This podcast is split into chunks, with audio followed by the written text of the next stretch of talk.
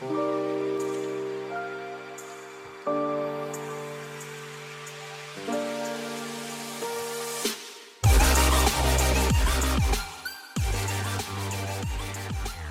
und herzlich willkommen zu einer neuen Folge Mehr Startup. Ich bin Arina. Und ich bin Paula. Genau, Paula ist heute zum ersten Mal bei der Podcastaufnahme dabei. Magst du vielleicht noch was Aufregend. ein bisschen zu dir sagen? ja. ja, genau. Hi. Also ähm, vielleicht kennt ihr mich schon aus den Veranstaltungen. Ich war bis jetzt nur im Veranstaltungsteam tätig und unterstütze ab jetzt Arina auch ein bisschen bei Social Media und auch bei der Podcastaufnahme zum Beispiel. Ja, genau. Ich freue mich drauf. Ähm, wir sind heute wieder im mehr Planformat für euch da, also mit einem Thema, mit dem wir euch äh, hoffentlich ein paar Tipps geben können und euch weiterhelfen können. Heute sprechen wir über das Thema Standortwahl. Denn für jedes Startup steht am Anfang der Gründung natürlich auch die Frage nach der Standortwahl. Genau, und diese Entscheidung sollst du eben auch auf keinen Fall einfach nur aus dem Bauch heraus treffen. Die muss nämlich gut durchdacht werden. Denn ein Unternehmens Umzug ist nicht ganz so einfach, vor allem dann nicht, wenn man bereits Mitarbeiter beschäftigt oder sich eine funktionierende Infrastruktur aufgebaut hat. Viele Startups zieht es in die Großstädte, aber es gibt auch sehr viele Gründe für eine Gründung im ländlichen Raum. Ähm, wir stellen dir heute ein paar wichtige Kriterien vor, die man bei der Standortwahl beachten sollte und können dir damit hoffentlich ein bisschen weiterhelfen. Ja, und dann fangen wir auch direkt schon einmal an. Ein wichtiges Kriterium ist natürlich der Geschäftszweck. Für Einzelhändler und viele beratende Dienstleister ist die Nähe zum Kunden oft sehr wichtig und daher kommen da oft eher zentrale Lagen in Frage, die aber natürlich auch ihren Preis haben. Produzierende Unternehmen hingegen können den Sinn vielleicht eher darin sehen, etwas außerhalb der Stadt zu gründen. Allein schon, weil es da auch größere Flächen gibt und das zu einem geringeren Preis pro Quadratmeter. Genau, das gleiche gilt aber auch für Startups, die eine besonders rasante Geschäftsentwicklung erwarten. Denn in der Stadt kann man seine Geschäftsräume nicht so einfach erweitern, wie es außerhalb eventuell möglich ist. Ähm, GründerInnen sollten sich im Vorfeld auf jeden Fall mit dem Vermieter abstimmen, ob vielleicht Flächenreserven zur Verfügung stehen. Genau, denn während zum Beispiel in der Berliner Innenstadt Erweiterungsmöglichkeiten eher selten sind, sind Vermieter generell in B-Lagen eher bereit, Unternehmen bei möglichen Ausbaukosten mit mietfreien ähm, Zeiten oder anderen Vergünstigungen entgegenzukommen. Ein weiterer wichtiger Einflussfaktor ist auch die Nähe zu Geschäfts- und Kooperationspartnern, denn dadurch können Lieferwege stark verkürzt werden, was eure Produktion auch dann stark beschleunigt. Ebenfalls ist es auch wichtig, eine nötige Distanz zu Wettbewerbern zu haben. Je weiter die Konkurrenz entfernt ist, desto größer ist deine Chance, dich im Umfeld durchzusetzen. Darüber hinaus solltest du dir auch überlegen, ob geschäftsbedingt eine gute Anbindung zu einem Hafen, Flughafen oder Bahnhof nötig ist. Das spielt vor allem dann eine Rolle, wenn du große Lieferungen aus dem Ausland erwartest. Aber auch an die technische Infrastruktur solltest du denken. Vor allem jetzt in der Corona-Krise ist für viele Startups die Qualität der Internetanbindung ein wesentliches Entscheidungskriterium. Ob cloudbasierte Dienste wie Google Docs oder Meetings und Verkaufsgespräche per Zoom, hohe Bandbreiten, Zuverlässigkeit und Ausfallsicherheit des Internets werden immer bedeutender und sollten bei der Standortwahl unbedingt auch mitbedacht werden. Zudem gibt es eine Vielzahl von gesetzlichen Regelungen wie die Arbeitsstättenverordnung, Gewerbeordnungen, Emissionsschutzgrenzwerte, Baunutzverordnung und viele mehr, die vor Vertragsunterzeichnung beachtet werden müssen. Du musst dir zum Beispiel darüber Gedanken machen, ob dein Startup die gewünschten Geschäftstätigkeiten auf dieser Gewerbefläche mit allen sämtlichen gesetzlichen Vorgaben erfüllen kann. Auskünfte dazu erteilen zum Beispiel die zuständige Berufsgenossenschaft, das Gewerbeaufsichtsamt oder auch das Bauamt. Auch ist es wichtig, darauf zu achten, in welchem Umfeld du dich ansiedelst. Welche Unternehmen sind in deinem Gebäudekomplex bereits ansässig? Ergeben sich vielleicht irgendwelche Belästigungen, wie zum Beispiel Geruch oder Lärm? Oder im Gegenteil, gibt es vielleicht sogar die Möglichkeit auf äh, eine Kooperation im Gebäude? Ist der Standort für deine MitarbeiterInnen gut zu erreichen? Stehen ausreichend Parkmöglichkeiten für MitarbeiterInnen und KundInnen zur Verfügung? Und ist der Standort auch mit den öffentlichen Verkehrsmitteln gut zu erreichen? Ja, und über die Lage hinaus musst du auch beachten, wie repräsentativ der Standort und das Gebäude sein müssen. Denn auch ein zentraler Empfang oder großzügige Entries müssen von den Mietern anteilig bezahlt werden und wirken sich auf die Liquidität deines Unternehmens aus.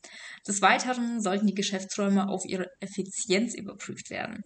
Also sowas wie, sind die Grundrisse für die unternehmenstypischen Geschäftsabläufe geeignet?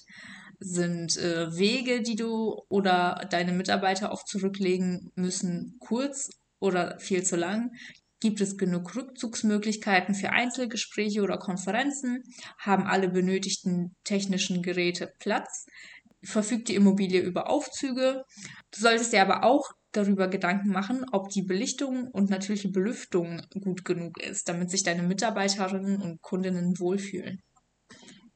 Genau, das waren jetzt erstmal so ein paar Infos ähm, allgemein. Und jetzt kommen wir auf die Chancen der Gründung im, besonders im ländlichen Raum zu sprechen. Gründung im ländlichen Raum hat nämlich viel Potenzial, weil es in vielen Gegenden, kleineren Städten und auch Orten noch nicht so viel gibt. Das hat den Vorteil für dich, dass die Konkurrenz viel kleiner ist und das Unternehmen hat viel bessere Chancen, sich zu etablieren und erfolgreich zu werden.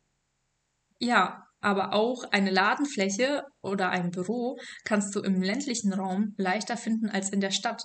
Es sind viel mehr Immobilien vorhanden und sie sind eventuell auch günstiger. Und wie eben schon gesagt, gibt es ebenfalls häufiger Erweiterungsmöglichkeiten. Auch Förderungen sind auf dem Land äh, leichter zu bekommen als in der Stadt. Das kann auch wieder auf die geringere Konkurrenz zurückgeführt werden. Ja, außerdem ist der wachsende Online-Markt ebenfalls eine große Chance. So ist dein Unternehmen nicht nur auf die Kunden in der näher liegenden Umgebung angewiesen, sondern kann seinen Radius erhöhen. Ein großer Vorteil kann es auch sein, dass du einen näheren Kontakt zu potenziellen Kundinnen aus der Region haben kannst. Ja, aber auch für dich selbst kann eine Gründung auf dem Land von Vorteil sein. Zum Beispiel, wenn man sich hier unsere schöne Region anschaut in, im Umkreis von Emden. Ähm, ja, wer kann denn schon sagen, dass er da arbeitet, wo andere Leute Urlaub machen? Und auch die Vereinbarkeit von Beruf und Familie beziehungsweise auch der Freizeit kann auf dem Land viel leichter sein. Durch einfache Faktoren wie zum Beispiel einen kürzeren Arbeitsweg oder auch günstigere Mieten kann die Lebensqualität wesentlich höher sein als in der Stadt. Außerdem kannst du leichter Feedback einholen, wenn du viele persönliche Kontakte hast im Umfeld, die im ländlichen Raum eben ein bisschen enger sind oft, da man den Nachbarn und die Umgebung oft sehr gut kennt. Also wenn du ein Produkt entwickelst oder eben einfach Tipps zu deinem Unternehmen brauchst, dann fällt es oft leichter, die Personen in deiner Umgebung zu fragen, wenn du sie kennst. Die Gründung auf dem Land kann natürlich auch Herausforderungen mit sich bringen. Hier haben wir euch jetzt ein paar Herausforderungen rausgesucht und haben aber auch immer einen Top-Tipp dafür. genau, eine Herausforderung kann es zum Beispiel sein, ein großes, vielfältiges Netzwerk aufzubauen. Dafür wäre unser Top-Tipp. Durch soziale Medien wie zum Beispiel LinkedIn ähm, kann die Vielfältigkeit, die auf dem Land eventuell ein bisschen verloren geht, trotzdem erhalten bleiben. Auch sollten junge UnternehmerInnen die bestehenden Angebote wahrnehmen, so zum Beispiel hier in Emden das Mehr Community Startup Center. der Gründer oder die Gründerin kann sich ebenfalls die engen Kontakte zu KundInnen aus der Region und das kleinere Umfeld zum Vorteil machen. Ja, es heißt ja oft auch, die Investorensuche ähm, fällt in Großstädten ein bisschen leichter. Und ja, das kann schon sein, aber auch da gibt es einen Top-Tipp von uns. Denn zum Beispiel kannst du bei uns einen Antrag aufs Gründungsstipendium von Exist stellen mit uns gemeinsam. Und wir vernetzen dich auch mit vielen anderen Unternehmen und Business Angels, die dir ebenfalls bei Förderungen helfen können, beziehungsweise die dir ebenfalls Investitionen bieten können. Auch kann es auf dem Land manchmal schwieriger fallen, qualifizierte MitarbeiterInnen zu finden, einfach weil es auch weniger Menschen gibt. Top-Tipp. Wir denken aber, dass es durch die engen Kontakte viel leichter ist, Leute zu finden, die die gleiche Leidenschaft haben wie du. Und auf dem Land kennt man sich halt einfach eben und das sehen wir als großes Potenzial der Gründung auf dem Land. Auch kann es hilfreich sein, direkt im Team zu gründen. So kann die Arbeit gleich von Anfang an gut aufgeteilt werden. Aber hier in Emden gibt es natürlich auch unsere schöne Hochschule, die Hochschule der Emden Lehr. Und deshalb wimmelt eigentlich diese Region nur so von qualifizierten jungen Leuten, die bestimmt Lust haben auf ein cooles Unternehmen.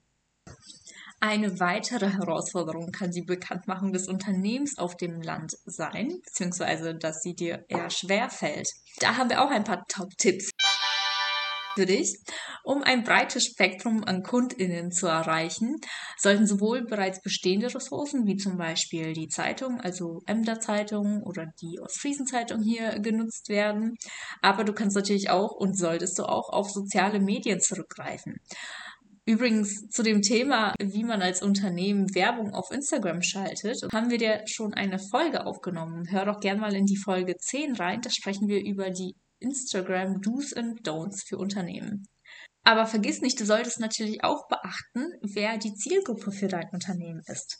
Zusätzlich kann ebenfalls ein Kundenbüro oder eine Informationsstelle geöffnet werden, um den direkten Kundenkontakt zu ermöglichen, besonders bei Online-Verkäufen. Genau, und das war's auch schon an den Chancen und Herausforderungen der Gründung im ländlichen Raum. Gründung im ländlichen Raum kann man sagen, hat generell viel Potenzial und hat im Gegensatz zu der Gründung in größeren Städten vor allem den Vorteil der geringeren Konkurrenz und der engeren Kontakte zu KundInnen und auch potenziellen MitarbeiterInnen. Genau, also glaub nicht, wenn du gründen möchtest, musst du direkt in die Großstadt. Das geht hier mindestens genauso gut und wir unterstützen dich natürlich auch dabei.